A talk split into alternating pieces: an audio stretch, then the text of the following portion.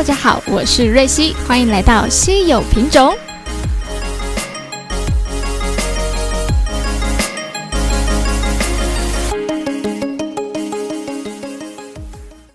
Hello，大家好，今天是我的第二集上线啦。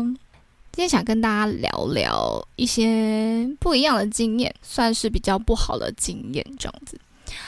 在人生的路上，一定会遇到一些好的事情、顺利的事情，也会遇到一些不好的事情、不顺利的事情。但我觉得发生一些不好、不顺利的事情，不一定是一个坏事，因为不经一事不长一智嘛。对，为什么会有这句谚语？一定就是，呃，你没有遇过这件事情的时候，你不会有所体会，即使。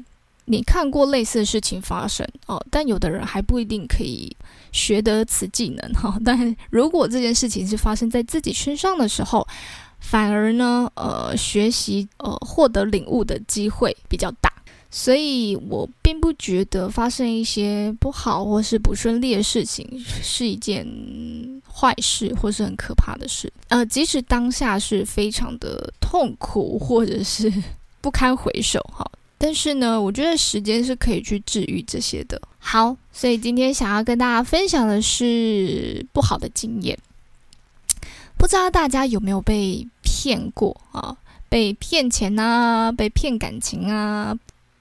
我的这一生当中哈，呃，被骗的几率真的蛮多的，可能跟我的成长。成长背景也是有一些关系啦，毕竟我从小呢，在一个非常封闭的环境下长大。哦，为什么说封闭？就是呃，父母把我保护的太好了。对我就是在我们家的乌托邦 生活着，不知道外面的险峻跟险恶，所以嗯，别人说什么都。会去相信他这样子，好，所以被骗的几率太多了，哈。但是我有没有从这些经验里面获得一些成长？当然是有的，哈。所以呢，你说你问现在的我，我还那么容易被骗吗？当然不了啊，毕竟呢，我已经有这么多不好的经验，好，当然就会促使自己怎么去判断事情的真伪，这样子，哈。我最频繁被骗的，应该就是我上大学那段时间吧啊，因为我是从台中到台北来读书的孩子，对，所以，嗯，上了大学之后呢，真的是哇，经历了很多跌破我人生观的一些事情。好，好，举个例子，我记得我呃大一的时候第一次要返乡。就是呃，从台北要自己坐车回台中这样子，然后就非常紧张，非常兴奋，就哇，我第一次自己就是要坐捷运到北车，然后再从北车搭火车，还或是坐客运这样子。我那时候还是是还还是选择坐客运，因为客运比较便宜嘛，学生比较没钱这样，所以我就坐客运。然后呢，光要找到客运的点，因为有去过台北转运站的人就知道，它跟火车的位置是不一样的，哈，所以你必须要走到呃另外一栋去，哈，才会到台北转运站，就是客运的地方，这样，哇。我自己一个人走过去的时候，到达的时候，我觉得我，因为我是呃，我不算一个路痴，所以只要有指标，我都可以还蛮顺利到达的这样。所以呢，我走到转运站的时候还算蛮顺利的，因为呃，台北的指标真的非常的清楚，好，你每走到一个地方，它都会指引到你要你想要去的地方，这样。好，所以呃，跟着这些指标，我很容易的就找到了我要去的地方，这样。然后呢，因为我很害怕错过车次，所以我就呃提早蛮多去去的，这样怕迷路嘛。所以我这找到了之后呢，其实还有很长一段时间，所以我就想说，哎，那我没有来过呃这附近，我就在附近晃晃好了。对，然后就是所有的准备都做好，车票买好啦，然后呃呃车票拿好啦，然后都做好准备了，然后就去附近晃晃。然后走着走着呢。我就遇到一个阿北，这个阿北呢，他就走路有点一跛一跛的这样子，然后他就走过来跟我搭话，就说：“哎，妹妹，那个北北可不可以麻烦你一件事情？”我说：“哦，你说。”然后他就说：“呃，因为我哈想要呃返家啦，哈，但是我身上的钱没有这么多，可不可以跟你借两百块？对，因为嗯。”我我不会骗你啦，我是残障人士。他就把他挂在脖子上那个牌子给我看，他说他是残障人士，然后他要去的那个地方呢，因为他的身份，所以不需要那么贵，只需要两百块就够了。这样问我可不可以借给他，然后他再还给我这样子。然后我就想了一下，我就想说，好啦，就当做做善事。然后两百块，当虽然当。对一个学生来说，就是可以大概吃个三餐左右了，三四餐左右了。那我就想说，好，那我就当做善事，我就跟北北说，没关系，你不用还我，我就当帮助你一次这样。然后我就把钱包拿出来的瞬间呢，发生了一件让我跌破眼镜的事情。这个北北呢，迅速的拿走了我的钱包，然后用百米的速度。跑走了，然后我就想说，等一下，我都还没有反应过来，对他已经不见了，就是我傻眼到当下，对，然后我就开，呃，我就开始各种。脑袋各种想法浮出来。等一下，他不是残障人士吗？他为什么可以跑？然后，而且他刚刚看起来没有一跛一跛的跑，是很正常的跑。然后第二个，我想到的是，我现在钱包没有了，里面还有一些证件。然后我现在还有办法回家吗？我先回家吗？还是怎样？先报警吗？还是怎样？所以我当下太慌了，慌到就是很多想法，所以我就赶快先打电话给我妈。对，就是那时候很就是非常的。小朋友嘛，第一个先想到的就是一定会先打给妈妈，这样，就打给我妈，我说妈，怎么办？我钱包被偷走了。然后后来我就跟他说我现在的状况，然后，然后现在该怎么办？这样，然后我妈就问我说：“你车票已经买到了吗？”我说：“我已经买好了，就等上车而已。”然后我妈就说：“你先回台中，这样哦。”然后后来呢，我就先回台中，回台中之后呢，我就。在回台这种路上，我妈就教我啊怎么先去，呃啊，因为那时候我还没有信用卡嘛，所以不会有这个问题，只是要重办那个证件而已，这样子，就是只要重办我的身份证跟健保卡，然后我妈就问说里面有多少现金，我说里面还有一千多块，我就一直哭一直哭这样子，然后我妈就说没关系没关系，那一千多块就算了这样，对，但是。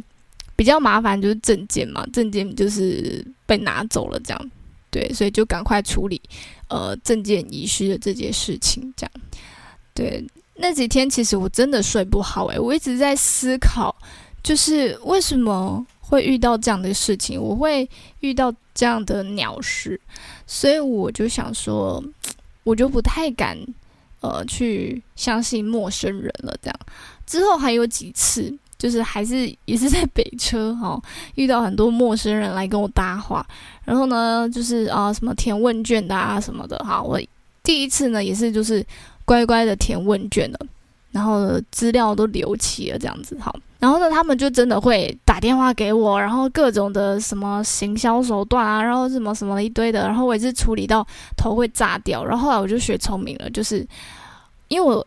呃，小时候真的不太会拒绝别人，所以当有人有求于我的时候，我都会呃不知道怎么拒绝人家，所以我就还是会填写资料，然后但是我就用一点小聪明，就在上面的资料留上假的资料，这样子就是呃他们就说啊帮我做一下业绩啊什么的，帮我一下这个忙，不会花花你太多时间的这样子，然后我就说好，我帮你做一下业绩，但是我上面的资料是假的，这样好。对，因为他自己说的，他说我只要帮他填资料，就是帮他做业绩，所以我帮他填了。好，所以资料真假应该不是重点吧？我是这样想的啦。好，不知道大家有没有常常被路边的人抓去填资料啊，或者是问问题啊等等的？为什么路边拦住我的人不是什么制作人或经纪人呢？哈哈哈哈哈！好啦，开玩笑的。但是呢，这些。被骗的经验啦，累积了之后，真的会让自己有嗯更多不一样的思路，然后去检讨自己，下次再遇到的时候可以怎么做到更善巧。刚刚这些例子呢，都算是陌生人的欺骗，有没有被呃你身边的人欺骗过你的经验呢？我觉得啊，被身边的人欺骗是真的最会让人难以平复。对我相信，如果有此经验的人，应该都能够理解我的呃想法。我记得呢，在我也是大学，我大学的时候是真的是被骗了很多哎，没办法，就是这太太年轻，然后太不谙世事了哈，所以嗯，很容易相信这个世界跟身边的人哈。对我记得那一次就是在课堂前，就是上课之前，然后那时候应该是中午的时间，所以。呃，我就先我跟几个好友们哈闺蜜们就先到呃教室里面，然后我们想说，哎，我们东西放着再去买东西。然后呢，我们就去买东西之前呢，就有几个朋友说，哎，你可不可你要去买东西啊？可不可以顺便帮我买？我说好啊，那就帮你跑个腿这样子。然后我就统计一下谁要买什么，谁要买什么。然后我们就去买东西，买回来之后呢，好，我们就开始说，哎，你的这个是你的 sandwich，然后这个是你的松饼，这个是你的牛肉面，好，分分分，然后钱多少算一算，好，好了之后呢，我就忘记了把我的钱包收起来，然后就开始上课。我这个人呢，有一个缺点，就是神经太大条了。对，就是我可能在做这个当做这个事情的当下，如果很认真，我会呃忘记了另外一件事情啊，所以就是我很专注在某件事情的时候，会忘记另外一件事情。好，所以我我也没有去 care 说我我当下把钱包收在哪个地方了。好，在上课的过程当中，上着上着，突然有人点我的后背，我就转头一看。我就看到了我的钱包被送过来了，我想，诶，我的钱包怎么会在后面那个同学拿给我？后来我看到钱包里面有一个纸条，上面是我好朋友写的，他说：“你的钱包我刚刚去上厕所的时候在垃圾桶捡到了。”然后我就说：“哈，我钱包在垃圾桶捡到。”我就打开看一下，钱没有了，但是证件什么那些都还在。然后我想说，怎么会在垃圾桶捡到？诶，我刚刚没有把它收进我的包包里吗？我是放在桌上吗？还是什么的？我完全忘记我有没有把钱包收好这件事情。然后呢，我就那堂课真的是一句话一个字都听不进去，老师在说什么。后来呢，这件事情就闹到全班都知道我的钱包被偷了，然后钱包还被丢在女厕的垃圾桶里。然后呢，大家就在说啊，一定就是。我的那个朋友就传纸条给我那个朋友偷的啦，然后再假装是，呃，他捡到这个钱包，然后送还给我这样。其实我当下是非常相信我的朋友的，因为他还是我的室友，我跟他一起就是把屎把尿的一起这么长一段时间。嗯，他如果要做这样的事情，不需要在这么多人的状态下做这件事情，他可以在。寝室内的时候就可以偷我的钱了，所以我其实非常相信我的朋友。我觉得我到现在为止，我还是相信这个这件事情不是他们做的。我那时候非常的生气加难过，因为我觉得到底是谁呀？在这个空间里面全都是我我们班上的同学耶。然后呢，我就去找助教帮忙，跟他讲这件事情，然后。嗯，我就说，我可不可以去调监视器？就是因为走廊上只只有走廊上有监视器，这样。后来呢，我就去调阅监视器的那个地方，然后，然后那边的北北就跟我讲说：“哎呀，你这个应该是找不回来了啦，因为那个很难很困难呐，你自己就只有走到的那个监视器，这个这样其实也看不太出来有没有人拿你的钱包，而且这画质也不是很高，看不太出来啦。”我其实非常的心累，因为 我记得我当下还做了一件事情，就我还跟全班的同学说，我今天去看监视器画面了，我大概知道是谁了。如果你主动来跟我道歉跟承认的话，我就不会报警；但如果你没有主动来跟我道歉跟承认的话，我就会采取一些行动，这样子用这种诱拐方式。但其实我根本就没有看到是谁。我就想说，用这样的方式会不会真的有就是犯人他会自己 主动来认罪这样子？哈，想说听到报警应该就是很可怕一件事情了。但最后，我相信我的同学们都是蛮聪明的，应该知道我没有看到犯人是谁。到目前为止，我还是不知道犯人是谁。其实我也。呃，我会记得这件事情很久很久，但我不会去追究，呃，是谁做了这件事情。我会记得这件事情，不是因为我记恨什么的，而是我想要让这个经验让我有所成长啊。比如说，东西一定要把东西收好，不要乱丢。所以我到现在，其实我很少弄丢东西了。这我觉得这就是一个经验吧，哈，让自己成长的一个经验。嗯，这件事情呢，我也是难过了非常的久哦。我那两个好朋友有一点伤心难过，他觉得因为他们发现了我的钱包，而被其他同学们怀疑他们是小偷。当下我非常的就是帮他们讲话，我就说，虽然我没有证据说他们不东西不是他们偷的，但我绝对相信这件事情不是他们做的。我我呃，我希望可以给予他们一些就是信心，不要这么的难过。就是他明明做的是一件好事，却要被大家怀疑。对，那这世界上谁还愿意伸出援手帮助别人呢？那最后我跟我那那几个好朋友到现在还没有联系。当然呢，我们好的要命呢。对我非常非常的要好到现在，所以我相信这些情谊呢是不会被这些事情给打败的。好，当你非常支持跟相信你的友谊的时候，他们会支持你的，然后也会在你困难的时候给予你帮助。经过这件事情之后呢，啊，我当下也是非常的，就是难过。第一件事情一样，就是都先打给我妈。跟他讲说：“妈妈，我的钱被我的同学偷走。”然后我妈呢也是非常温柔的安慰我，就跟我说：“没关系，没关系，钱再赚就有了。”我觉得在这个当下，嗯，有人这样子安慰你的时候，哇！我现在讲讲就想哭了。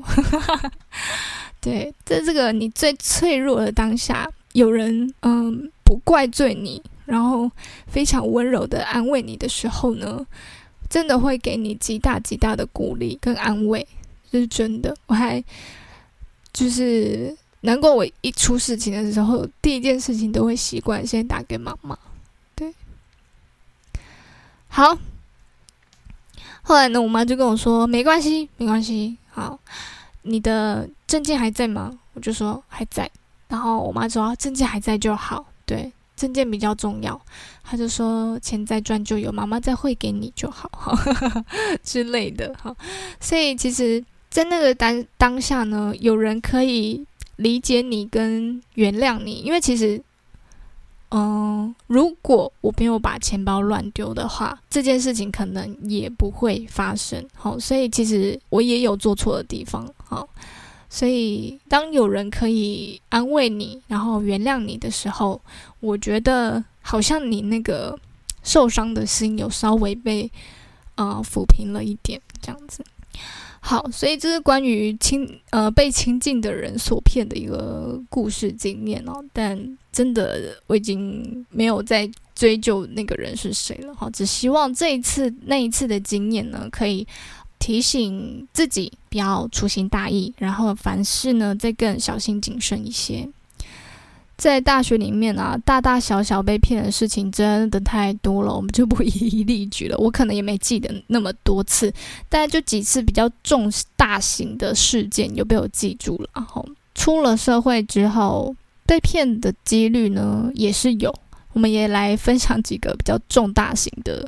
几次就好。我记得那时候大学毕业的时候呢，去过了几家经纪公司试镜，然后呢，这些试镜呢，他们都帮我们拍照嘛，哈，拍照的时候呢，就要跟我们收钱，好，因为呢，呃，帮你建档啊，要建档费，拍照呢要拍照费用等等等等之类的，好，我就是哦。合理啊，合理，然后我就付钱了。后来呢，才听到学长姐跟我讲说，那个都是骗人的，经纪真正的经纪公司拍照是不收钱的。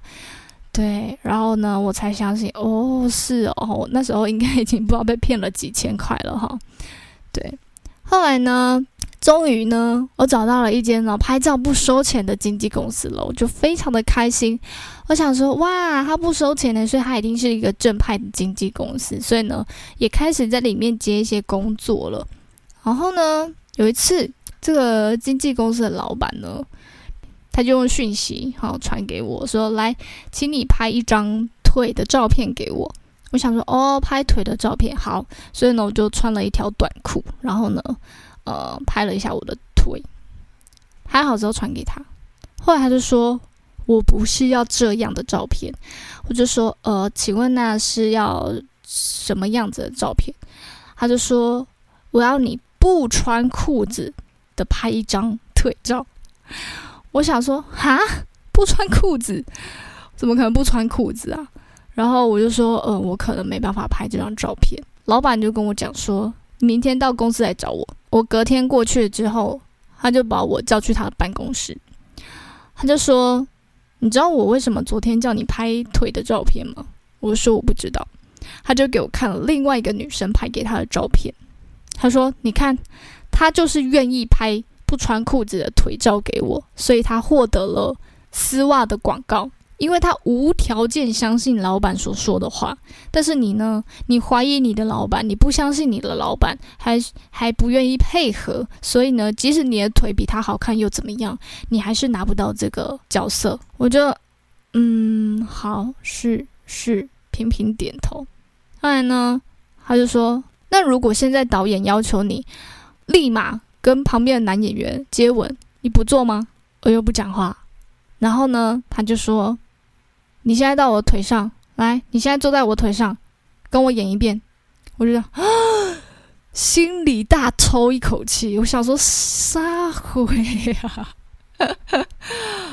我记得我好像跟他说：“哦，那我可能没办法做这件事情吧。”然后我就点着头就离开他的办公室了。我当下真的很怕，我走不出那间办公室，真的我非常的害怕。对，当然，也许有人。有办法做得了这样的事情，也不能说这件事情算是被骗，而是说，呃，这个经验也让我非常的震惊。虽然常常听到很多人说，哎，这个圈子怎么样啊，很可怕啊，很险恶啊，等等等等，但真的没有发生在自己身上的时候，还没有到觉得真的那么的可怕。后来我就再也。没有去过那间公司，也没有回过，就直接封锁他们的所有的人，这样，因为我觉得太可怕了。